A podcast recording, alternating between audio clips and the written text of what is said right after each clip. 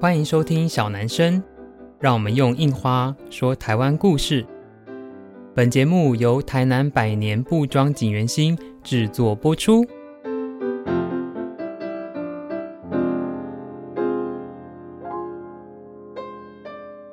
Hello，大家好，欢迎收听小男生小老板的台南生活，我是锦源兴小老板子欣。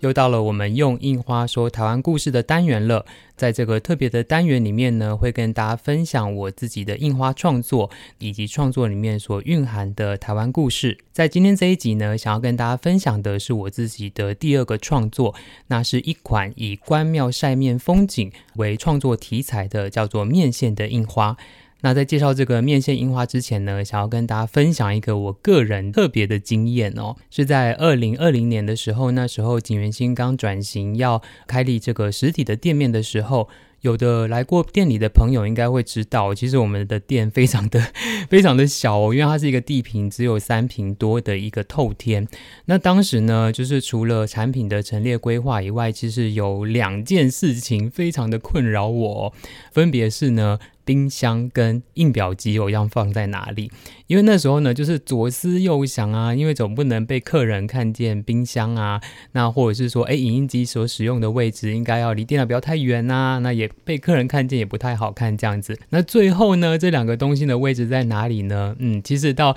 开店的直到现在哦，还是没有冰箱。对，那影印机呢是最近刚添购了一台，因为真的是需要。可是其实在前面的三年是没有这两个东西的。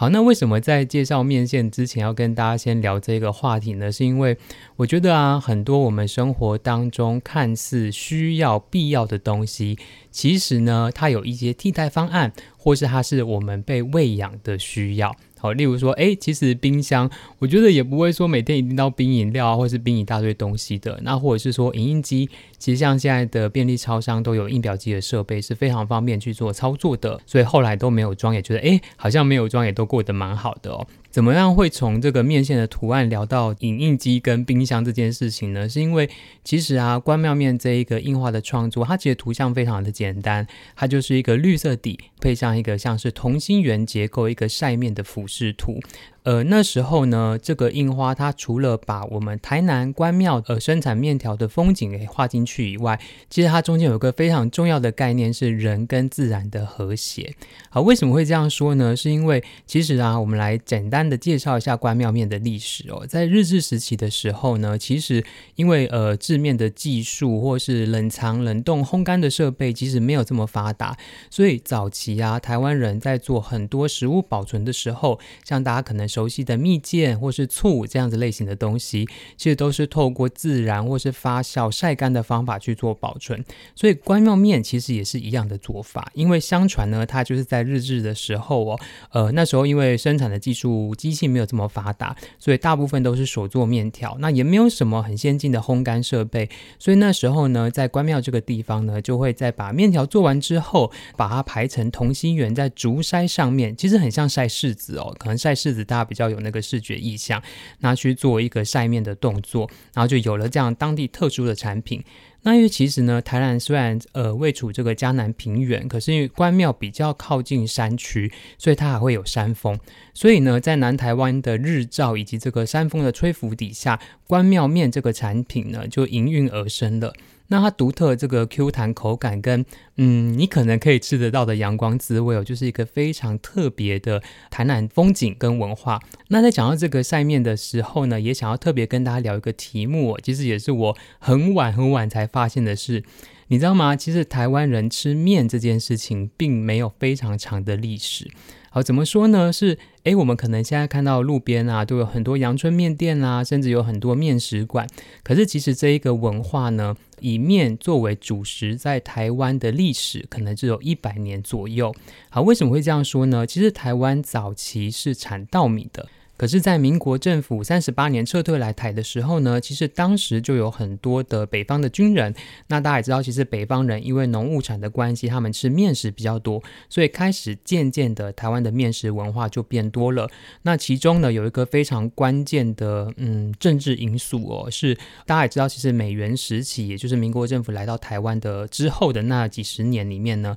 其实台湾跟美国的关系是很好的。那在呃四十三年的时候，美国国会通过了一个四八零公法。那这个法案呢，其实主要的内容就是要向友邦国家呃销售过剩的农产品。其实他们就是一个以小麦为大宗生产的国家，所以当时呢，其实台湾就接收以及用稻米去交换了非常多的麦。好，所以后来呢，大家可能会有听说，哎，小时候台湾很穷的时候啊，大家都穿那个美国的这个面粉袋的裤子啊之类，其实就跟这个历史是有关系的。好，所以那时候呢，其实面粉进来台湾之后，总要想办法把它消掉，所以当时呢，政府就推出了非常多推广面食的政策以及活动，才慢慢的让面这件事情变成台湾人的主食。我觉得这是一个非常有趣的事情是，呃，我们生活在现在哦，好像哎吃。饭或吃面都是我们的选择，可是可能在一百年前、两百年前，其实并不是这样子的。好，那你可能会有点小疑问是：诶，不对啊，你来台南吃小吃，其实很多面食好像都是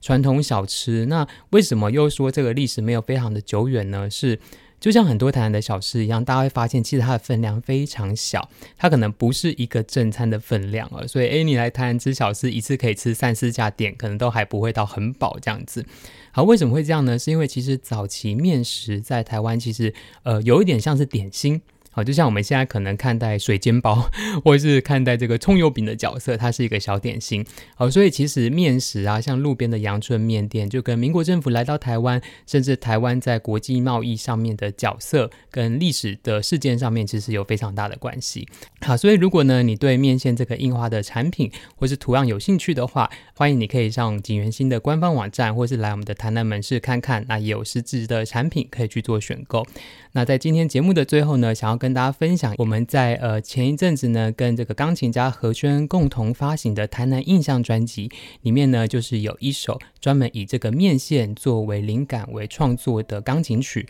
呃，我自己非常喜欢这一首歌哦，因为其实这一首歌呢，它把那个阳光的感觉以及晒面在排同心圆的感觉给描述进去，所以你会听到，其实，在歌曲当中有一个不断重复的旋律，其实就很像是做面的这件事情，或是在排同心圆的这件事情哦。节目的最后，就与大家来分享这一首歌曲。那如果你喜欢小男生这个频道的话，欢迎你在 Apple Podcast 上面给我们五星好评，并且留言告诉我们。那就很期待可以在下一集的用樱花说台湾故事里面，与大家分享更多樱花创作以及属于台湾的故事。